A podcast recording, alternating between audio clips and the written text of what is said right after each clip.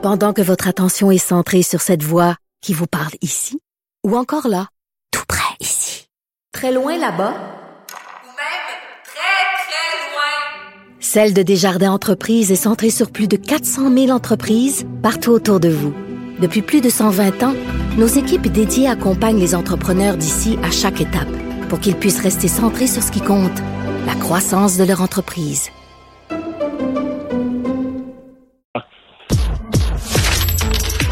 Économie, finance, affaires, entrepreneuriat. Francis Gosselin. Bonjour Francis. Salut Mario.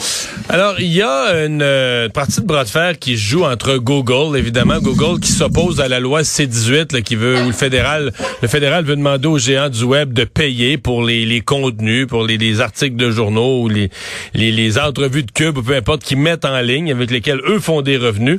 Et là, Google est carrément en train, disent-ils, de faire des tests sur comment on pourrait bloquer les contenus canadiens advenant l'adoption par le Parlement de la loi.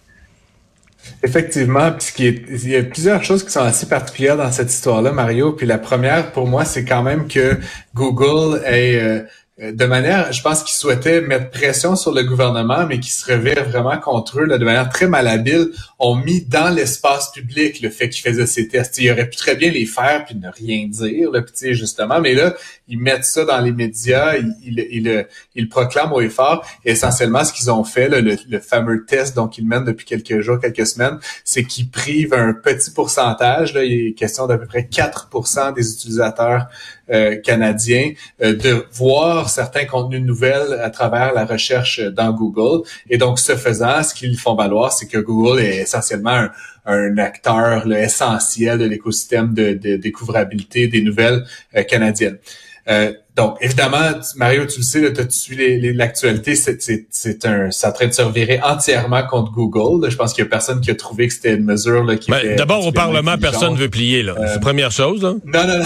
ben, chose d'espérer, mais s'il y a quelque chose, moi, comme économiste, Mario, que je peux te dire, c'est que s'il y a bien un argument en défaveur de Google puis de, du monopole de cette organisation-là sur la recherche Internet à l'échelle mondiale, c'en est un. Là. je veux dire, si j'étais un régulateur américain ou canadien, là, we need to break down Google en, en petits morceaux pour qu'il y ait de la concurrence parce que c'est pas normal qu'une entreprise privée californienne prenne en otage l'écosystème médiatique d'un pays comme le Canada. Il faut rappeler qu'il avait essayé essentiellement une pratique aussi euh, malheureuse là en Australie euh, il y a quelques temps puis ça avait euh, eu exactement le même résultat c'est-à-dire ouais, mais mais, mais c'est quoi? Ce que je comprends être la stratégie de Google il semble que l'évaluation que eux font de ce que tu viens de décrire en Australie, c'est que c'était pendant la pandémie. Or là, l'information était, tu comprends, au début de la pandémie, l'information était essentielle de transmettre les, les, les, les, règles, les, les, des directives gouvernementales, les choses à faire ou à ne pas faire. Donc, eux font la lecture qu'à cause de la pandémie, leur moyen de pression a été mal reçu par la population parce que là, on disait l'information est un service essentiel en temps de crise. Les gens doivent savoir ce qui se passe. Alors là, ils pensent qu'en dehors d'une période de crise ou de pandémie, là, leur moyen de pression va avoir un effet différent. C'est ça qui semble être la stratégie de Google. Oui, oui, comme je te dis, c'est une stratégie. Je crois qu'elle est très mal avisée de la part de Google. Puis, in, fine, je, ne pense pas, et ce serait très étonnant, que le gouvernement du Canada plie face à ce qu'on pourrait qualifier un peu de bullying là, de la part d'une entreprise étrangère. Et encore une fois, qui, qui est dans une position certainement dominante, euh, mais qui, ce faisant, je pense, atténue ou affaiblit là, ses soutiens là, et sa légitimité euh, comme acteur de l'écosystème. Puis bon, actuellement, comme tu le sais, Mario, je suis un peu sceptique de la chose, mais on entend beaucoup parler de Microsoft qui, avec son engin de recherche Bing, là, va faire l'intégration de ChatGPT. Bon, Bing, c'est 2,5% de part de marché. L'as-tu déjà essayé, Bing? Euh, j'ai un MacBook, là, fait que je, je sais pas comment je. Ah, ok. C'est bing.com, mais. Non, non, mais c'est un. Pour vrai, Bing, là. Bing, là, c'est comme. Pour une recherche, là, je veux dire, c'est comme. Euh, ça marche. Je peux pas te dire, là. C'est terrible, C'est vraiment. C'est une joke, là. Ça te sort pas ce que tu veux, ça, c'est vraiment terrible ça pose quand même la question. Puis comme je te dis, il y a des voix qui s'élèvent un peu partout dans le monde, aux États-Unis d'ailleurs, pour dire que ces monopoles-là, puis cette espèce de prise en otage d'écosystème absolument nécessaire pour la démocratie, Mario. C'est intéressant que tu mentionnes parce que oui, pendant la pandémie, il y avait des informations importantes à relayer, relativement aux mesures sanitaires et tout. Mais je veux dire, il y a des informations non moins importantes à relayer en tout temps concernant la gouvernance de l'État, euh, les scandales, euh, la démocratie. La fin des périodes des Les changements euh, X, Y, Z. Non, mais c'est vrai, les changements aux lois. Mais pour voir, il y a des informations essentielles pour la vie des gens à l'année longue, là. Puis euh, en ce sens-là, je suis d'avis que, tu sais, encore une fois, Google euh, se comporte en très mauvais citoyen corporatif. Puis je, je, vais être très intrigué de voir, ben, déjà par rapport au projet de loi lui-même, mais pour la suite de la relation, euh, Google se tire dans le pied là, par rapport aux élus canadiens. Puis je, je, vois je vois pas non plus que, tu sais, d'autres partis politiques, là, qui soient conservateurs ou NPD, plierait davantage. Tu sais, à quelque part, ça va même au contraire liguer tous les partis politiques euh, canadiens contre, cette entreprise-là. Et donc, euh, moi, je disais un, un, commentaire d'un élu euh, du NPD qui disait que dans les cinq dernières années, il n'y avait pas eu autant de commentaires négatifs sur Google que dans la dernière semaine. Quelque part, l'ajout des relations publiques, là, ils sont en train clairement également de, de la perdre. Euh, donc là, les, les, certains dirigeants ont été appelés devant la Chambre des communes, dont le PDG de Google. Ce serait étonnant qu'ils viennent dans son jet privé là, pour jaser avec les, les, élus canadiens. Mais il y a certainement des, euh, des, dirigeants, des responsables de Google Canada qui vont euh, être interpellés devant la Chambre des communes, puis donc vont, risquent de passer un assez mauvais quart d'heure dans, dans les prochains jours. Francis, euh, la, évidemment, la pandémie, tout le monde à la maison, ça va amener une explosion du commerce électronique, des ventes en ligne. On se demandait est-ce que ça allait retomber dans les années qui suivent? Est-ce que le commerce électronique allait retomber? Euh, réponse? Euh, ben, réponse, en fait, ça, ça s'est atténué après la pandémie, puis on se disait, bon, les gens sont euh, reviennent à la vie normale, vont retourner dans les commerces de détail, etc. En fait, pas vraiment.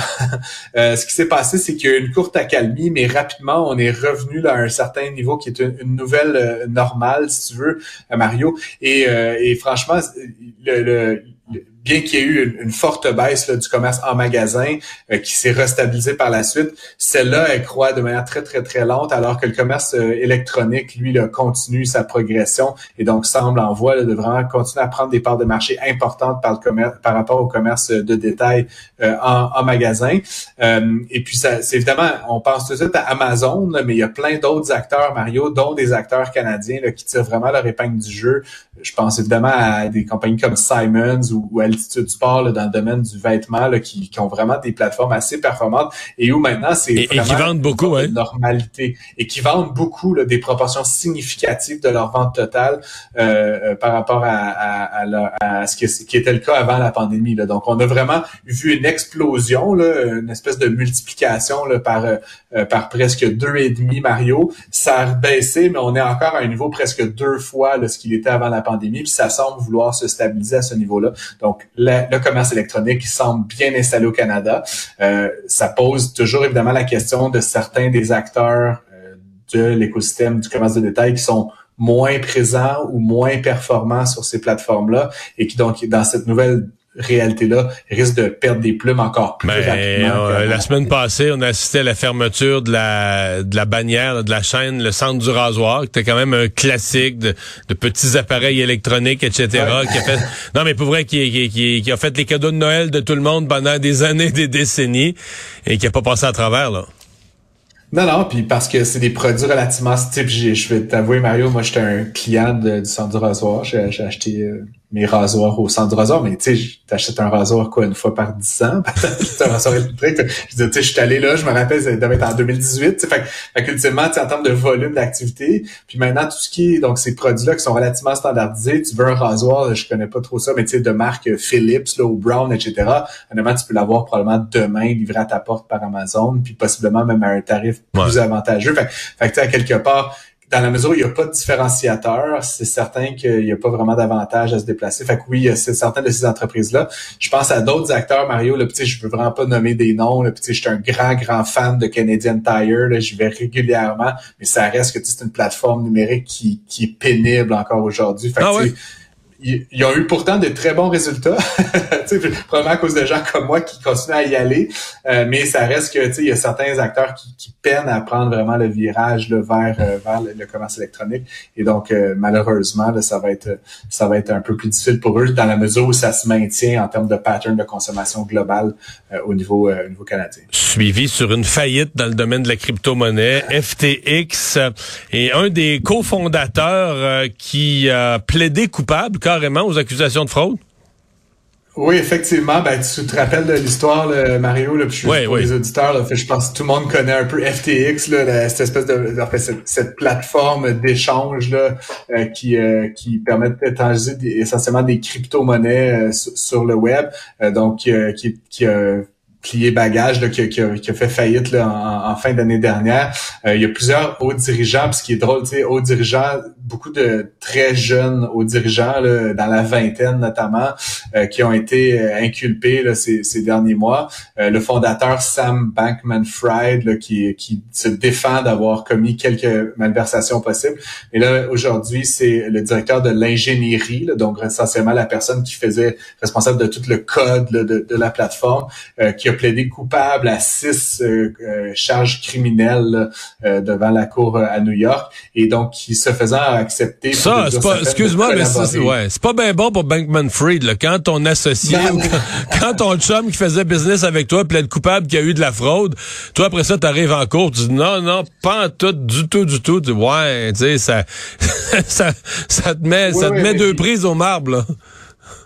Puis c'est le troisième, euh, c'est le troisième à, faire preuve là, de, à, donc, puis non, donc non seulement il est peut-être coupable, mais c'est le troisième à accepter de collaborer avec l'enquête contre M. Bankman-Fried, donc euh, parmi la, haute direction là, de ce qui était FTX. Ouais, euh, donc lui il plaide coupable, puis il va essayer de se négocier une peine allégée par une collaboration avec la justice là.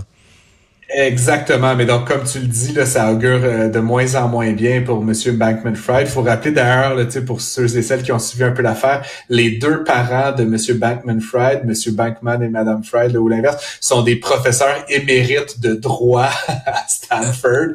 Et donc, euh, je pense que... Dont un, dont un qui est en droit, là, carrément, de, pas de la fiscalité ou de la finance, mais exactement... dans... oui, tout ça. Euh, des, des, des personnes là, très très impliquées dans leur communauté, euh, membres de conseil d'administration d'OBNL, dont certaines ont reçu des fonds de FTX de manière caritative. C'est vraiment là, un réseau là, incroyable entremêlé, euh, Mario. Puis donc, face à cette faillite, rappelons là, qu'il y a 32 milliards de dollars de valorisation qui sont disparus en l'espace de quelques semaines. Euh, ben donc, M. Bankman-Fried, qui a été d'ailleurs ramené aux États-Unis en fin d'année dernière de, de son domicile aux Bahamas, va donc faire face à la musique et, donc ce serait assez étonnant qu'il soit pas condamné à une très longue peine d'emprisonnement au, terme de, cette, de cette histoire. Merci Francis, à demain. À demain.